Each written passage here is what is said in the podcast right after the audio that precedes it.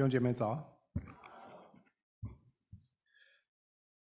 我们今天进入啊小先知书的第二本啊约珥书啊题 title 是神的恢复。我们看的经文是约珥书从第一章到第二章其中部分的经文。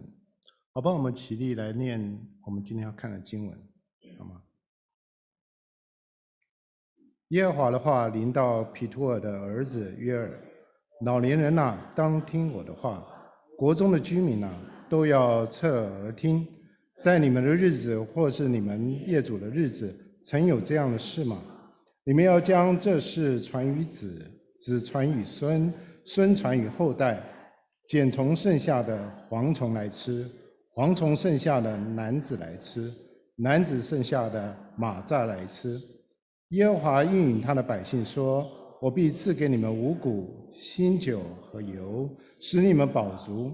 我也不再使你们受列国的羞辱。”却要使北方来的军队远离你们。西安的民啊，你们当快乐，为耶和华你们的神欢喜，因他赐给你们合一的秋雨，为你们降下甘霖，就是秋雨、春雨和先前一样。禾场必满了麦子，酒榨和油炸必有新酒和油盈溢。我打发到你们中间的大军队，就是蝗虫、蝻子。马蚱、茧虫，那些年所吃的，我还要补还你们。你们必多吃而得饱足，就赞美为你们行奇妙事之耶和华你们神之名。我的百姓必永远不致羞愧。你们必知道我在是在耶以色列中间，又知道我是耶和华你们的神，在我以外并无别神。我百姓必永远不至羞愧。主，我们谢谢你。那我们今天能够在敬拜你，我们站在你面前，主就求你向我们说话，在我们里面做感动，在我们里面做改变。感谢你，奉耶稣的名，阿门。请坐。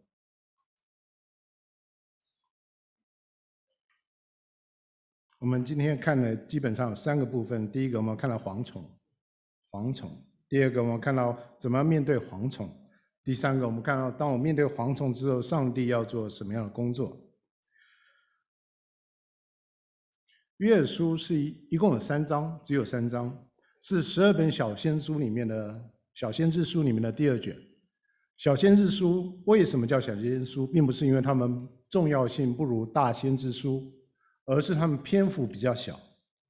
好像你手上的手机哈，因为手机虽然体积很小，可是它里面的功能。却比以前的电话，大的电话可能都还要多上好几倍。同样的，小先知书也是这样，它虽然很小、轻薄、短小，但是它所带出来信息，对是却是对那时候及这时候的你我都非常重要。我们对约尔这个先知呢，我们所知道的非常非常少，除了第一节刚刚所念的经文说他是他的父亲的名字叫皮托尔以外，我们几乎不知道。他是什么样的背景？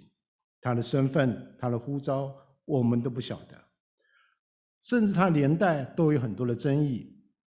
如果你看很多解经的书的话，他从主前五世纪一直到主前九世纪，你都可以找到学者来拿出证据说他就是在那个时候侍奉的人。不过，一般保守派的学者认为，啊，约尔应该是在主前八百五十年。就是在九世纪，主前九世纪的时候，他在北国服侍的一位先知。那他是从南国去的，南南国出生的，可是是在北国服侍的。北国跟南国啊，如果你们都知道历史的话，应该都知道啊。就所罗门王当他啊去世之后，他下一个王就国就分成两半，一个是北国以色列，一个是南国犹大。北国以色列在。主前七百二十二年的时候，被亚述帝国灭掉。南国犹大在多生存了大概一百五十年的时间，在主前五百八十六年被巴比伦国灭掉。所以北国跟南国，那乌耶尔就是在北国来侍奉。我们不知道他的背景，我们不知道他的时间，我们不知道他的托付是那服饰的内涵。但是我们知道一件事情，是上帝的话。从约尔的口中传出来，给那时候的以色列人，也给历世历代所有的基督徒，包括你，包括我。上帝向约珥说话，为什么？因为有一个史无前例的灾难就要临到以色列，临到所谓的应许之地。在二章里面说：“老年人啊，当听我的话；国中的居民啊，侧耳听。在你们的日子或你们列祖的日子，曾有这样的事吗？你们要将这事传于子，子传于孙，孙传于后代。”约珥要听了上帝的话之后，他把上帝的话传给以色列人。呼吁他们要侧耳听，要听得明白，要听到心里面去，要把所听到的事情传给他们的孩子，要他们孩子传给他们的孙子，让他们孙子传给他们的后代。所以这里我们看到四代，最少四代的传承，四代的传承。所以我们的信仰是有传承的，我们信仰的目的是为了将我们的信仰传下去。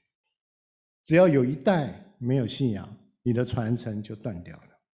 所以，我们像这一节这一节的新闻告诉我们，约尔告诉他们要传、要听、要传。那约珥传什么样的事情要给以色列人听呢？让他能够传到后代去呢？第六节说，有一对蝗虫，又强盛又无数，侵犯我的地。它的牙齿如狮子的牙齿，大牙如母狮的。大牙，约珥告诉他们有一个将要来到的一种灾害，这种灾害并不是一个轻度的自然灾害，是一个史无前例的蝗灾。这个蝗灾让他面面临了生存的危机，这个危机严重到一个程度，值得他们代代相传。这个蝗灾非常不一样，一般的蝗灾是从南方、从北非、从东非往上到巴勒斯坦。但是这蝗灾是从北方来的蝗灾，这个蝗灾又不同，因为里面的蝗虫每一个都非常的强壮，啊，像狮子一样的强壮。不但如此，它们数目众多，胜过他们以前所见到的所有蝗虫群。在巴勒斯坦的蝗虫，大部分是所谓的沙漠里面的蝗虫，这种防传防啊蝗虫来繁殖生长。都是在沙漠里面产生。每只蝗虫大概是两寸到三寸这么长，它如果展开它的双翼的话，最多可以到四五寸这么长。它长得像蚱蜢，但是它们成群结队的时候却是非常的可怕。一群蝗虫最大的蝗虫群可以到十几亿到一百亿只那么多，它可以绵延数百公里，一天可以飞行两百公里那么远。他们在飞行、在迁移的过程当中，他们吃尽他们能够吃的东西，他们在当中繁殖，他们在当中破坏了他们所经过的环境的所有的生态，对他们所造之处的农作物、植物带来带来毁灭性的灾难。特别当他白天来的时候，蝗虫群会遮蔽了阳光，好像日食一样，所以它不但带来灾难，它也带来了黑暗。当他们离开的时候，寸草不留，连树皮都被都被吃光，整个地面好像是被火烧过了一般。不但以前有蝗虫，现在也有很多的蝗虫。最近的蝗虫的灾，最大的灾是二零年到二一年的时候，在东非的蝗灾，在东非的蝗灾，包括现在的呃肯尼亚、呃呃乌干达、索马利亚，还有阿拉伯半岛那里有。很多的蝗虫涌现出来，大量的涌现，影响了多个国家，好像瘟疫蔓延一样。特别是在是在啊疫情期间，COVID 流行的时候，控制蝗虫的农药非常稀少，很难拿到。那当地的国家，他们对蝗虫控制的行动，因为疫情的关系，几乎是停摆的。所以，二零二零年到二零二一年。东非地区，它的蝗灾是七十年来他们见过的最大的蝗灾。根据联合国粮食粮食组织的估计，蝗虫在那个那时所发生的蝗灾，在每三百五十平方公里这样一个面积里面，它可以吃掉一百八十万吨的农作物跟植物。那有一个报道是在肯尼亚，就是肯亚，那里有一个蝗虫群，在那个时候有四十公里到六十公里这样一个区域。我算了一下，在这个区域里面，如果按照这个数字的话，他们一天一天哦，可以吃掉超过一千三百吨的粮食和植物，这是非常难以令人令人难以想象的事情。所以约珥在这里描述的就是像这样一个规模超大，对当时以色列人是非同小可，像瘟疫一样的蝗灾。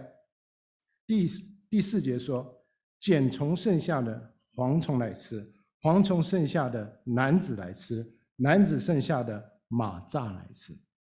如果我们当中有念有念啊啊动物啊动物学的，如果你对圣经的动物学有兴趣的话，麻烦你研究一下来告诉我啊，因为我看到很多种说法。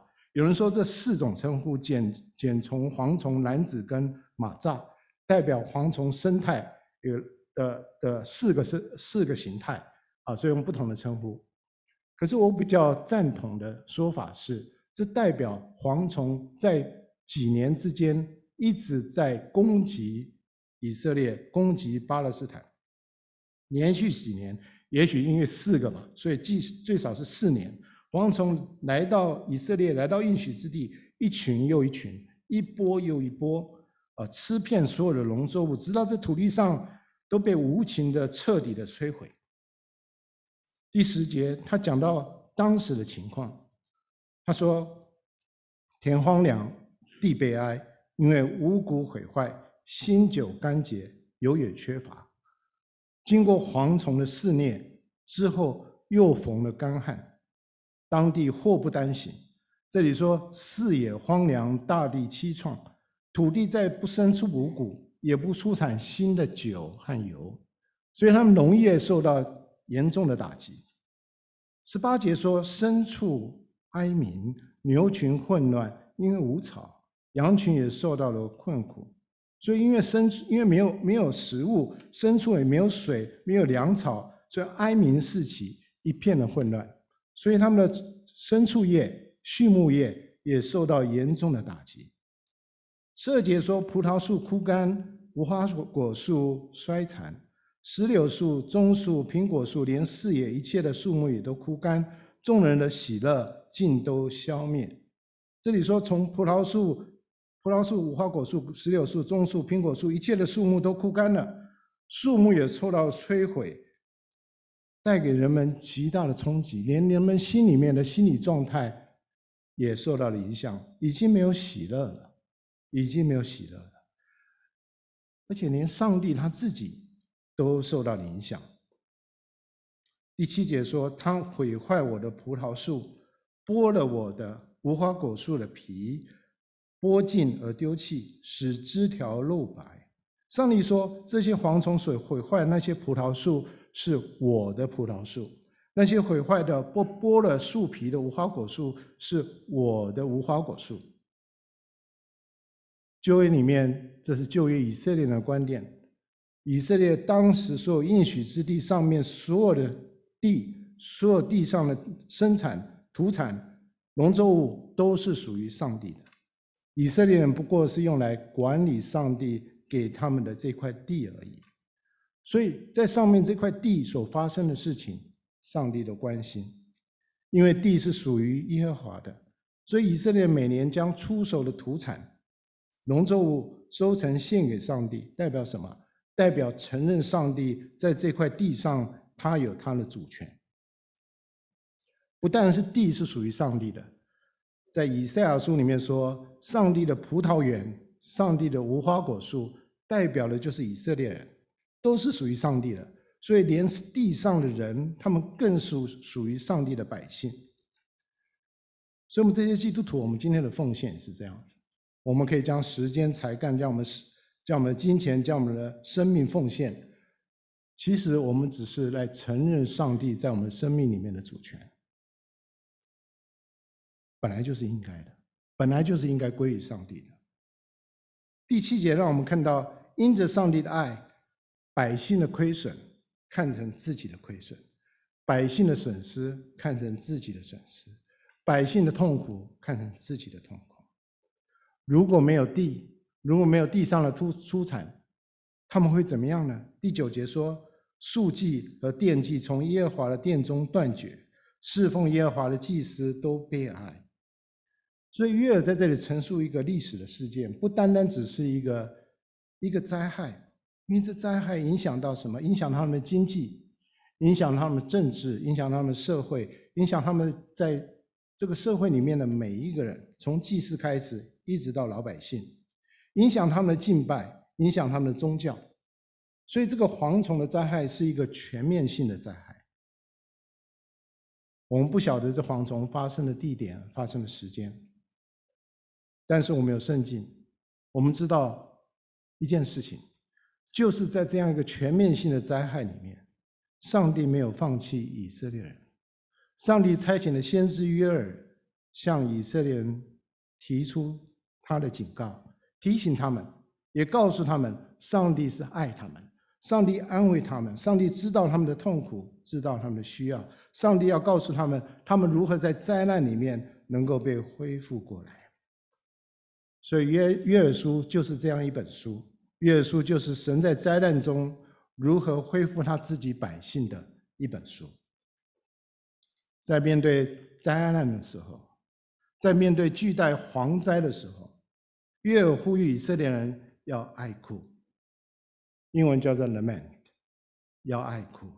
一章十七十三节说：“祭司啊，你们当腰束麻布，痛哭。”伺候祭坛的，你们要哀嚎；侍侍奉我神的，你们要披上麻布过夜，因为素祭和奠祭从你们神的殿中断绝了。越向以色列人宗教领袖向他们说：“你们要穿着丧服痛哭；所有侍奉的人，你们要哀嚎；所有上帝的仆人啊，你们要披上麻衣来过夜。”因为再没有献，再没有素祭跟奠祭，你们没有食物，你们怎么献祭呢？所以你们要哀哭，你们要哀哭。这是约珥告诉他们，他们要第一个反应是哀哭。你知道吗？在圣诗篇，我们喜欢读诗篇，基督徒喜欢读诗篇。在整本诗篇一百五十篇里面，有三分之一是哀歌，三分之一是哀歌。是里面诗人在里面哀哭、哀嚎所写出来的诗篇。哀哭在犹太人传统里面是感情自然的流露。当他们在面对人生、面对灾难的时候、面对苦难的时候，哀哭让他们从里面生命里面发出来一种真实的哀叹和哭泣。他们不单为自己哀哭，他们更是与人一起哀哭。特别以色列人当北国南国都灭亡了之后，他们流落在天涯，他们只能跟他们的同胞一起在哀哭。他们更是对着上帝的哀哭，在哀哭里面，让他们声音被上帝听到，被他的同胞听到，被自己听到。哀哭是以色列人一个重要的传统。圣经中的许多的经文，包括约珥书。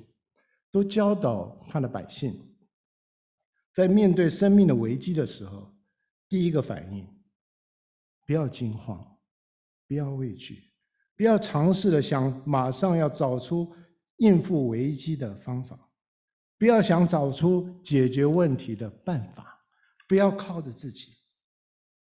圣经里面告诉我们，特别约珥书告诉我们，你要爱哭，你要先面对我们自己的心。处理我们的情绪，处理我们跟上帝的关系。虽然今天我们没有面对蝗灾，但是在我们世界里面，还是有很多让我们无法预料、无法控制的自然灾害，不是吗？我们有地震，我们有飓风，我们有水灾，我们有龙卷风，我们有火灾，我们有烧火烧山，有各式各样的灾害。不但有自然灾害。我们更面对很多人为的灾害，在我们世界里面，这个世界的战争从来没有断过，这个世界、这个社会，我们这个所在的社会里面的枪支暴力从来没有停过。我们在美国社会里面的种族冲突、毒品的泛滥、道德的败坏、家庭的崩坏，整个社会国家信仰的危机，从来没有休止过。一个灾害接着一个灾害，一个危机接着一个危机，接踵而至，就好像我们刚刚念的经文一样。十四节里面说，一章四节里面说，茧虫剩下的蝗虫来吃，蝗虫剩下的男子来吃，男子剩下的马再来吃。面对这样一个灾害不断、重重危机的世界，我们应该要怎么办？我们好像看到一波一波的蝗虫过境，扫过我们的国家，扫过我们的社社区。扫过我们的学校，甚至少过我们的教会，在我们眼前，蝗虫摧毁，蝗虫摧毁我们周围的人，不是摧毁花果树木农作物，而是一个一个人的生命，我们的孩子，我们的家人，我们的朋友，甚至我们自己，就在我们眼前被蝗虫伤害、摧毁、被吞噬。面对这样的灾害，现在的基督徒怎么样回应？很多基督徒、很多教会选择忽略它，因为我们正视它的时候，我们都很沮丧，我们都不知道怎么办，我们都不知道怎么样回应这个超级规模在我们世界里面正在发生的一个又一个的危机，一个又一个的灾害。这一节经文里面，约尔提醒神的百姓，告诉他们，他们最大的灾害不是蝗灾，他们最大的问题不是外面看得到的问题，他们最大的问题是你们里面自己真正的问题，是我们生命里面的光景。所有的灾难，所有的危机，不过像是一块石头。丢到了充满淤泥垃圾的池塘里面，把里面的污秽肮脏搅动起来，这样而已。约珥向以色列说：“你们要痛哭，你们要哀嚎，不是在律法之外，要给他们一个外表，另外一个宗教的仪式，不是的，而是要求他们要诚实的面对自己，能谦卑的面对上帝，面对自己的伤痛，面对自己的不足。”面对自己的罪恶，所以耶尔叫他们要哀哭。对犹太人而言，哀哭哀哭，他们悲伤的时候哀哭，他们痛苦时候哀哭，他们懊懊悔的时候哀哭，他们用哀哭表达他们最深的感受。但是对于基督徒而言，哀哭是一件陌生的事情。我们已经忘记我们怎么哀哭，我们已经忘记怎么为自己哀哭。我们更不知道如何为别人哀哭。基督徒啊，已经丧失了哀哭的能力。我们需要重新再学习哀哭，在哀哭中重新再面对自己，在哀哭中承认自己的软弱，在哀哭中在上帝的面前懊悔，在哀哭中求他来改变我们。哀哭需要学习。所以这一节的经文。是约尔针对当时的宗教领袖说的，要他们先学会哀哭，让他们哀哭。接下来第十四节说：“你们要分定禁食的日，日子宣告严肃会，召集长老和国中的一切居民到耶和华你们神的殿，向耶和华哀求。”这里说的长老是指在以色列当中政治社会的领袖，从宗教领袖开始，先哀哭。在政治、社会其他领域的领袖一起来哀哭，最后扩展到所有耶路撒冷，所有那时候的的居民。如果那个首都是撒玛利亚，不是耶路撒冷，在那里的居民一起来哀哭，一层一层的，一层一层的，到神的面前来哀哭，来哀求，吩咐他们都到耶和华的殿里面，向耶和华来哀求。这两节的经文对我们有什么意义？代表在面对世界现在世界灾难的时候，不论是社会的问题，不论是世界的问题，不论是社区的问题，不论是个人苦难的问题，教会的领袖要先学习如何的哀哭，在教导在灵里面成熟的弟兄姐妹在学习如何的哀哭哀求，然后教导所有教会的家人。弟兄姐妹一起到神的面前，一起来哀哭哀求。所以看了这两个经文，我就问我自己一个问题：我知道如何哀哭吗？我知道如何哀求吗？我有在哀哭吗？我有在哀求吗？这个问题也是对教会所有的同工、所有的领袖、所有关怀人的、教导人的、帮助人、愿意服侍的弟兄姐妹，甚至对某一个家人、每一个朋友发的问题。你们知道哀哭吗？你们知道哀求吗？在所谓的后现代文化的里面，在一个寻求感觉良好的时代里面，我们很难看到一个教会。我不是说我们教会，一个教会，任何一个教会是哀哭的。但是如果一个教会只有寻求良好的感觉，feel good。这个教会将选择拒绝看到他自己的真相、自己的本相，也拒绝看到这个世界的样子、这个世界的需要，以至于能够为这个世界的需要来祷告。如果我们是这样的教会，那么所有的敬拜、我们所有的聚会，我们将只剩下向神来求祝福。因为我们不知道，也不愿意为这个受灾、受害、受苦、受难的世界，为其中的人来祷告。如果我们是这样的教会，那么每次聚会之后，当我们走出这个敬拜的地方，我们离开教会，回到自己的家里的时候，回到自己的学校，回到自己的工作的地方，回到自己的私人的世界里面，我们将深深的感到，我们所在的教会以及我们的世界。是严重的脱离的。我每一次从教会回到家里，或从家里到教会，好像是从梦境到现实，或从现实到梦境。梦境跟现实之间不必要有任何关系。但我知道 PCC 不是这样的教会，因为我知道 PCC 有很多的弟兄姐妹愿意哀哭，愿意哀求。弟兄姐妹，我们为什么要向上帝来哀哭？我们为什么要向上帝来哀求？我们为什么要求上帝来怜悯我们，怜悯我们的家人、我们的朋友？我们要为什么要求上帝来医医治这块地，医治匹兹堡，医治美国？我们为什么要求上帝的公义、慈爱彰显在这个城市，彰显在这个社区，彰显在教会？为什么？因为除了我们以外，还有谁？为他们来求呢？除了我们以外，还有谁为我们的家人来求呢？还有谁为我们关心的朋友来求呢？没有人，Nobody，没有人。教会是一个什么样的团体？教会是那些想要认真跟随耶稣的人聚集的地方，在耶稣。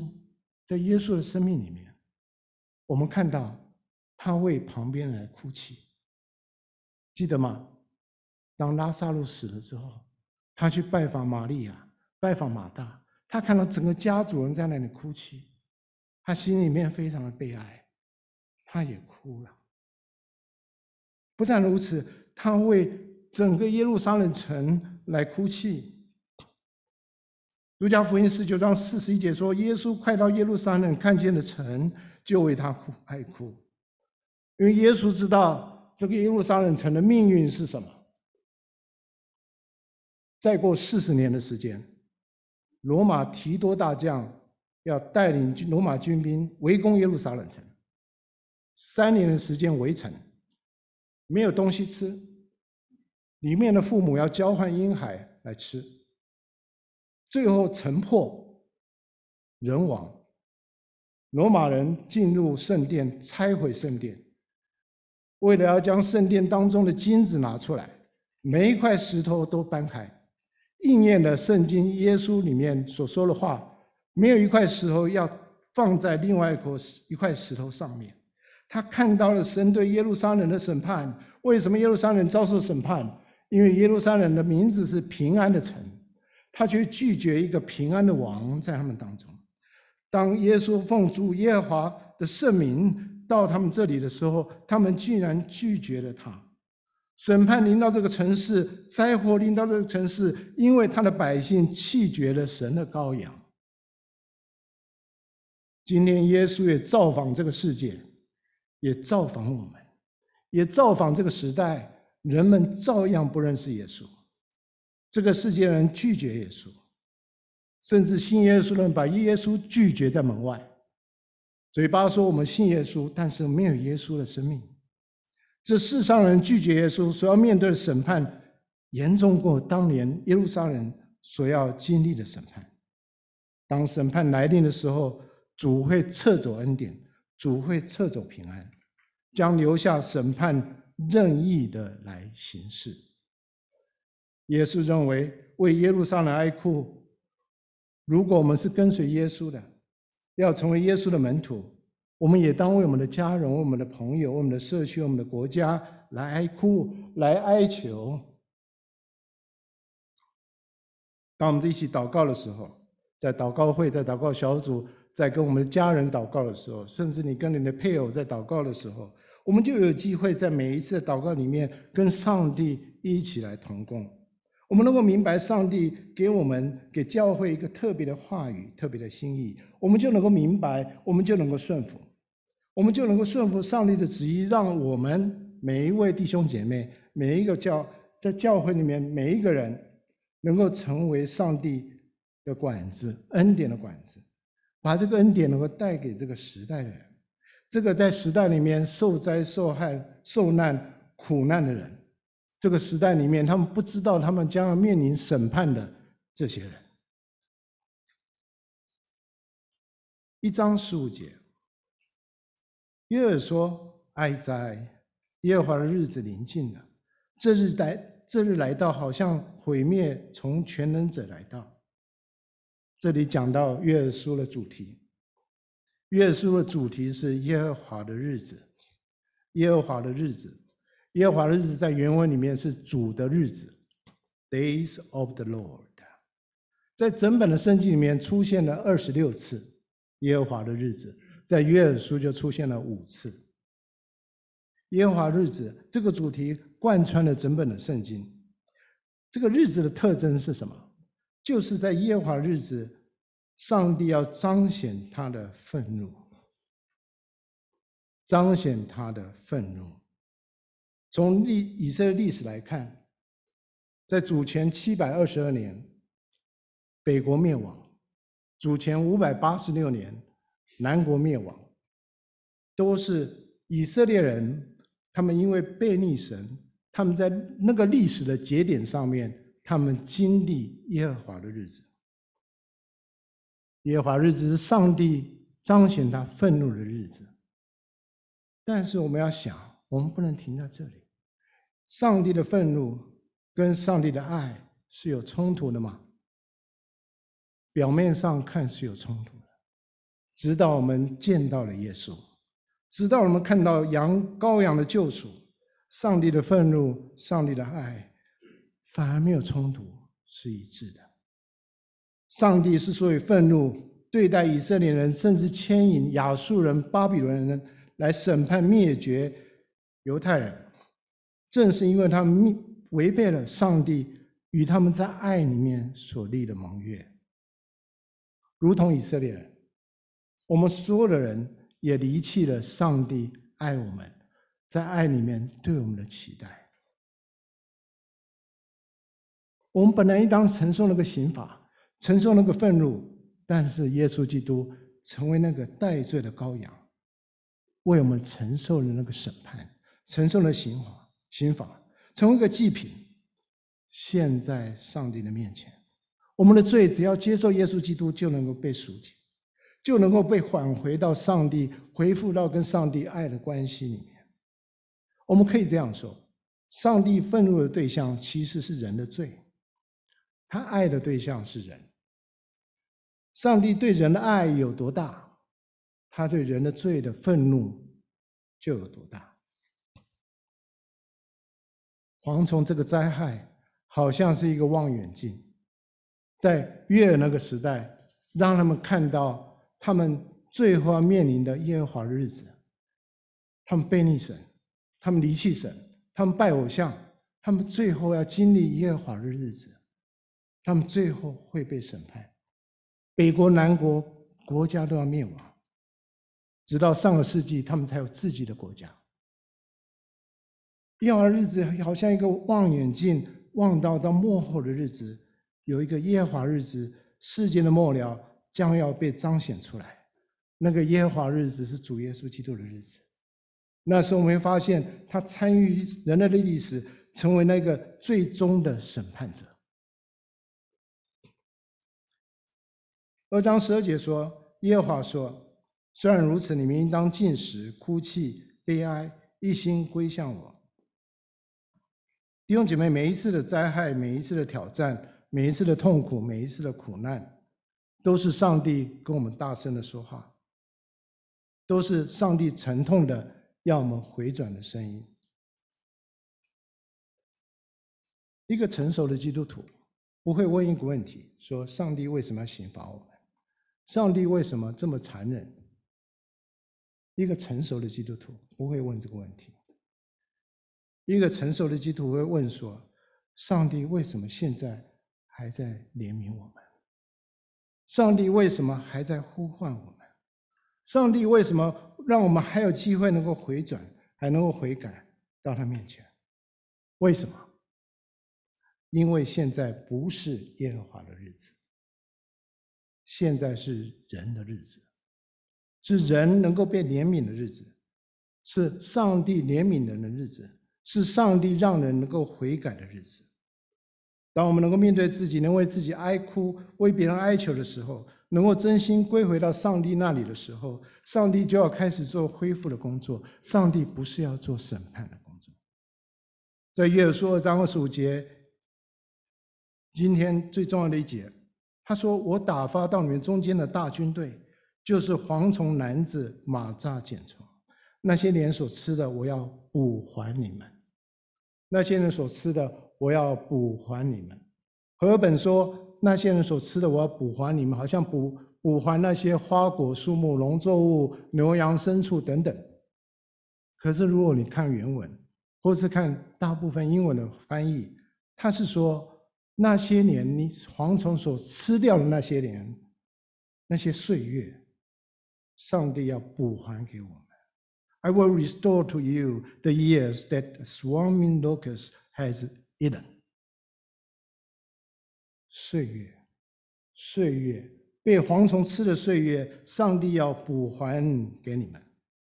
上帝的补还有三个层面。第一个层面，上帝要补还他们在物质上面的损失，就像在二章二十三节、二十四节里面，我们来念这段经文。来，请绿草铺遍了原野，树木也结满了果子，无花果树和葡萄树都结实累累。西安的人民啊，你们应当欢喜快乐。从你们的上帝耶和华那里得到喜乐，因为他按时降下甘霖，像从前一样赐给你们秋雨春雨。麦场必堆满五谷，酒槽里的酒和油槽里的油必满溢。上帝要补满他们，补还他们。所有的树木花果会从枯萎变成变成丰收，土地要从荒凉变成滋润。农作物要从毁坏变成满满的有余。当百姓从灾祸中学到上帝让他们学的功课的时候，按着上帝的吩咐来悔改，回到神的面前，上帝就要顾念他们，他们物质上的需要，要给他们物质上丰满的祝福，要给他们生命里面喜乐的祝福。因为上帝的刑罚从来不是要毁灭人的。从来不是，乃是要他们回转。上帝同样的，当他管教我们的时候，也不是要我们受苦，乃是要我们在受苦当中，能够学到生命的功课，在主耶稣基督的信心上有份，能够在我们生命里面结出美好的果实，那我们生命里面能够堆满五谷，能够堆满酒和油都溢出来，不但我们自己享受，别人能够享受。所以，上帝补还补还我们物质上的缺失。第二个，上帝要补还补还他们关系上的亏损。二十六节、二十七节说：“你们必多吃而得饱足，就赞美为你们行奇妙事之耶和华你们神的名。我们的百姓必永远不致羞愧。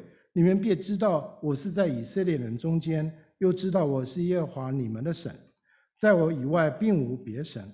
我的百姓必永远不致羞愧。”神要比补还以色列蝗虫的日子，这两节的经文，他两次说他要让百姓永远不致羞愧。什么叫做永远不致羞愧？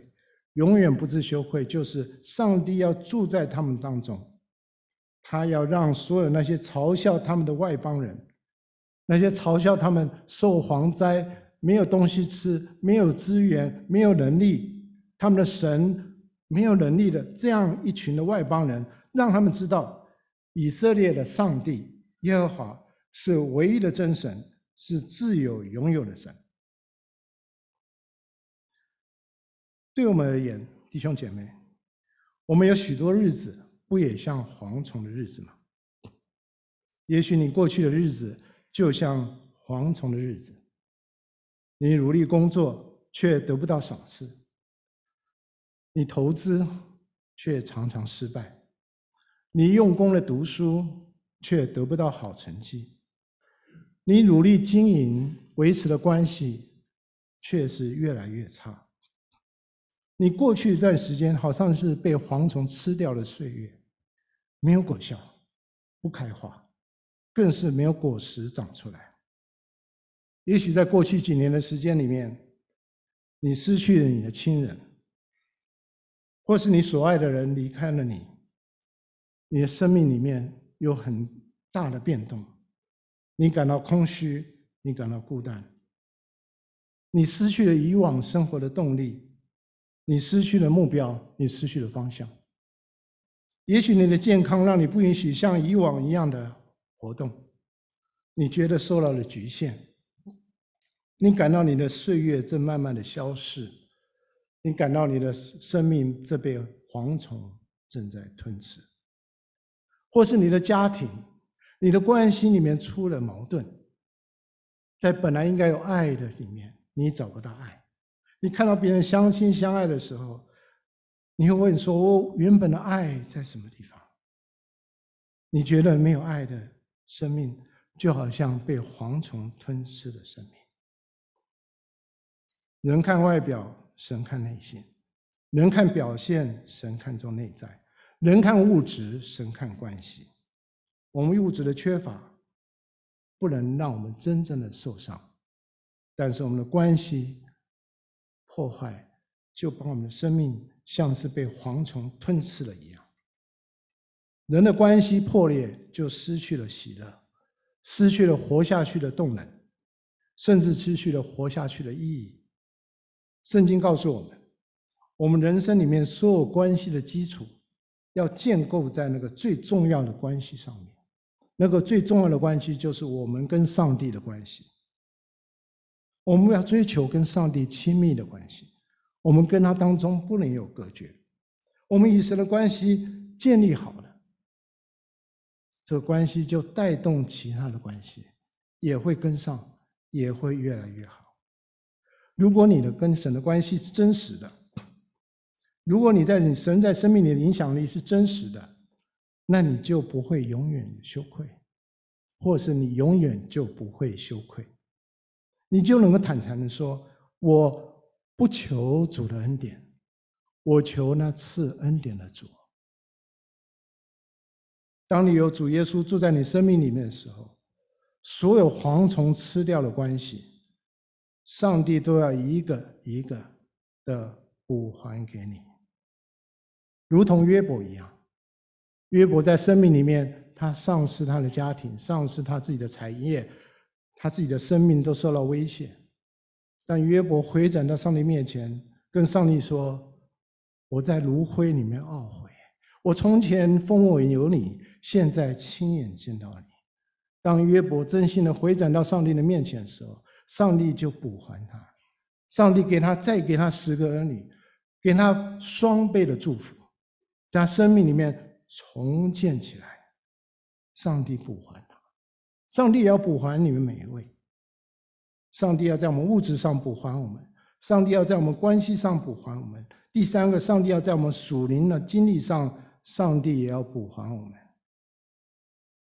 也许你曾经离远离了主，也许你是一个在外流浪的儿子，或是流浪的女儿。你曾经领略了、领受了很多上帝的祝福，但是在你的心里面，有一个你不知道的叛逆，你屈服了，你屈服了你里面的叛逆，你跟着你的叛逆来走，你离开了上帝。你发现你的你跟神越走越远。你本来以为你会找到快乐，你本来以为你会找到释放，你本来以为你会没有痛苦，会越来越少。反而你觉得痛苦越来越多，你喜乐越来越少。你回头看到你过去流浪的路，你就会后悔这几年间逝去的光阴，好像被蝗虫吃掉一样。我们没有信主前，那时我们的生命没有耶稣的生命，也是像被蝗虫吃掉的日子一样。我们每一个还没有信主的朋友们，你可以问问基督徒，你问基督徒，早一点信主好，还是晚一点信主好？我相信每一个，我保证，每一个认真的基督徒都会告诉你，他们宁愿早一点的信耶稣。我还没有碰过一个基督徒说要晚一点再信耶稣，没有。他们会告诉你，如果我早一点信耶稣，至少我不会做出很多愚蠢的决定，至少我能够能够对人好一点，至少我少一点的自大，能够多一点的感恩，能够少一点的贪心，多一点的顺服，少一点的悖逆，多一点的多一点的匍匐在神的面前。上帝借着蝗虫的入侵，让我明白，在末后的日子。有比蝗虫的日子更可怕的耶和华的日子。我们如果不能面对两寸、三寸长的蝗虫，我们都站立不住。我们怎么面对大能的耶和华？所以我们要趁还有回转的时候来回转，如同二章十三节说的：“你们要撕裂心肠，不要撕裂衣服，要归向耶和华你们的神，因为他有慈恩典，有怜悯。”不轻易发怒，有丰盛的慈爱，并且后悔不向不降所说的债。约尔说：“只要我们能够撕裂心肠，真心的归向神，神必然要改变我们，他要补还我们，他改变我们自己，改变我们的环境，改变我们一切，将我们失去的再回来给我们。什么叫撕裂心肠？”撕裂心肠，就是真实的面对自己失去的蝗虫的岁月，不要欺骗自己。我们要承认自己离开主太久了，有好多好多的机会我们都错过了。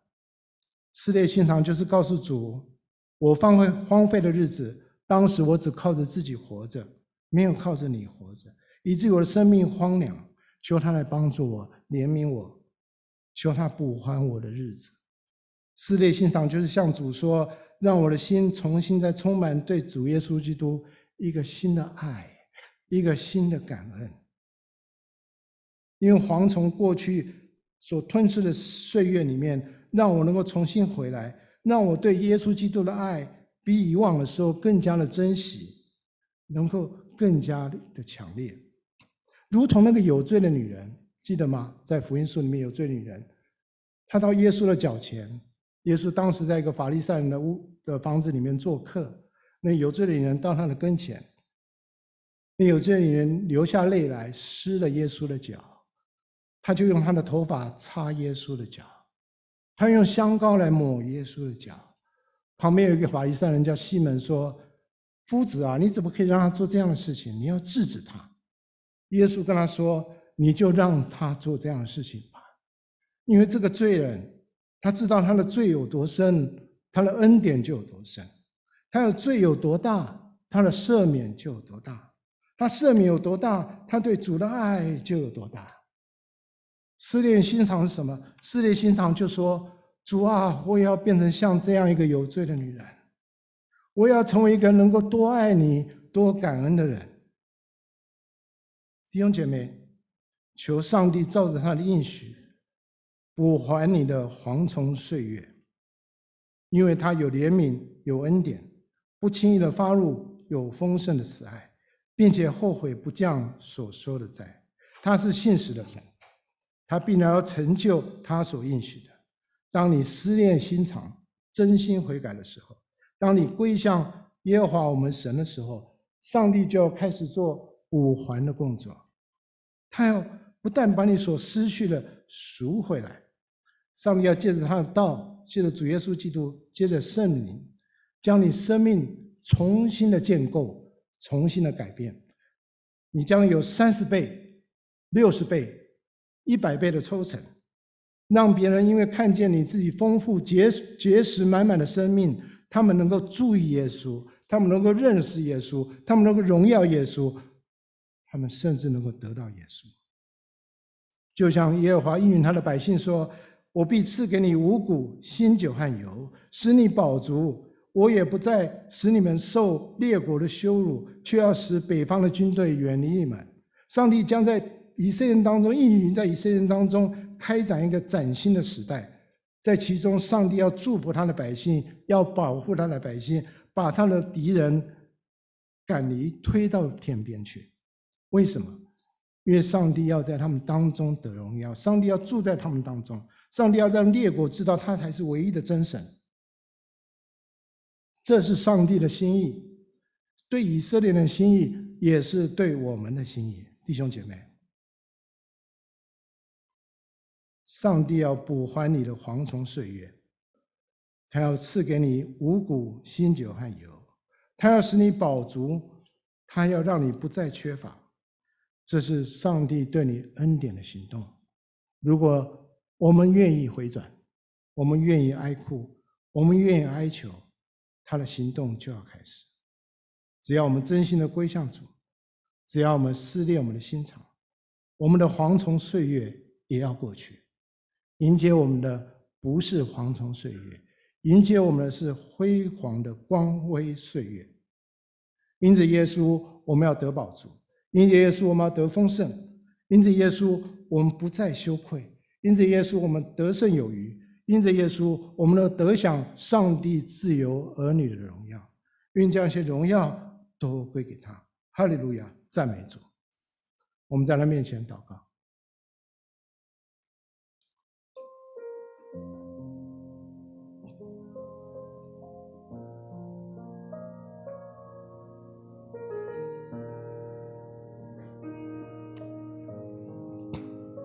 主啊，我们感谢你给我们今天这段话语。我们想象我们自己是在两千九百年前，在巴勒斯坦，我们面对成群的蝗虫，我们不知所措，我们惊慌失措，我们找不到出路，我们找不到解放，好像我们就现在的光景，我们就在人生的困境里面。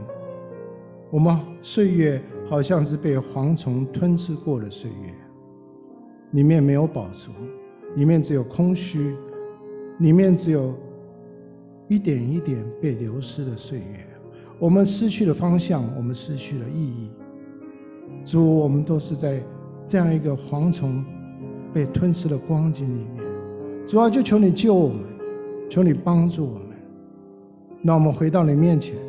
让我们撕裂我们的心肠，让我们知道怎么样哀哭，我们知道怎么样哀求，让我们能回到面前，真心的回到你面前，重新跟你建立一个亲密的关系，让主耶稣基督的生命在我们每一个人身上都能有工作。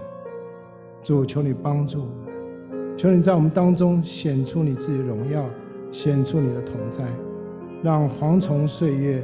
从此离我们而去，让我们生命里面满满有你的祝福，让我们所失去的，你都补还给我们；让我们所缺乏的，你都加上满满的祝福。我们感谢你，我们将我们每一位的交在你面前，特别为那些还没有信主的，我们将他交在你的面前，将他们的岁月能够从蝗虫的岁月里面出来，能够进入丰盛光辉的岁月里面，让我们主耶稣接受主耶稣基督，让我们的生命因着主耶稣基督充满了荣耀，充满了满满的结实，满满的果子，充满了丰盛。我们将他们恭敬的仰望，感谢你，感谢你，求你祝福，求你成全，感谢赞美你，奉耶稣基督的名求，